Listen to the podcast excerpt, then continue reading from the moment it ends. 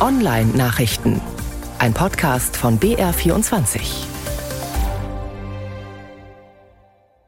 Handys sind ein Problem derzeit. 1,2 Milliarden Stück sind im letzten Jahr verkauft worden. Haufen Zeug. Aber über ein Zehntel weniger als im Vorjahr. Der Weltmarkt schrumpft und in Barcelona auf dem Mobile World Congress sind auch kaum neue Smartphones gezeigt worden. War kein Handy-Happening mehr wie früher, sondern eher so eine Art Branchentreff. Und ein Teil der Branche, die Mobilfunkprovider, die wollen Geld von einem anderen Teil, dem halben Dutzend großer Internetkonzerne.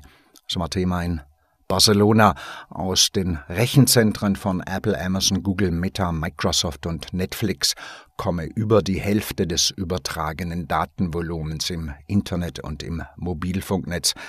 Da könnten diese Konzerne doch auch für den Netzausbau bezahlen, so die Telekommunikationsanbieter.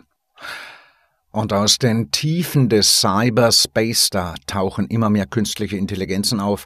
Microsoft hat den gehypten ChatGPT in die Suche von Windows 11 integriert und bringt das Ganze als Betriebssystem-Update unter die Leute.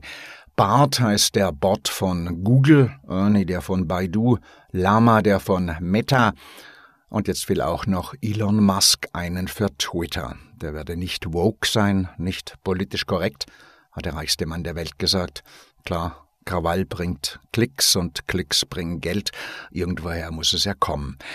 Es wird noch mehr geben. OpenAI, das Unternehmen, das ChatGPT entwickelt hat, macht ihn jetzt über eine API zugänglich, eine Programmierschnittstelle. Damit können Unternehmen gegen Bezahlung versteht sich, seine Intelligenz in eigene Web-Anwendungen einbauen. Und der ChatGPT hockt in der Cloud und plappert vor sich hin.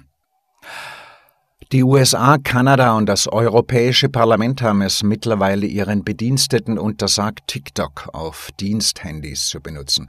China könne darüber Spionage betreiben. Gehen tät's auf jeden Fall. Mit der falschen App wird jedes Smartphone zur Wanze.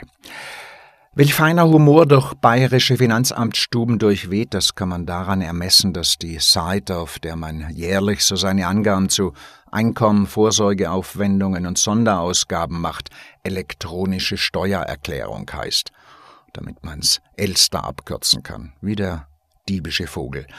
Ein Stück Software und der passende Witz dazu aus Bayern. Elster ist im Freistaat programmiert worden. Und jetzt neu Jetzt gibt's diese Elster auch fürs Handy, als App für Android und fürs iPhone.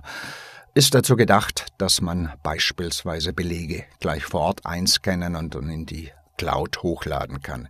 Die App ist natürlich gratis und später dann vom Finanzamt per Briefpost kommt, allerdings meist nicht. Textlinks und Podcast der Online-Nachrichten finden Sie auf der Seite von BR24 unter der Rubrik Netzwelt.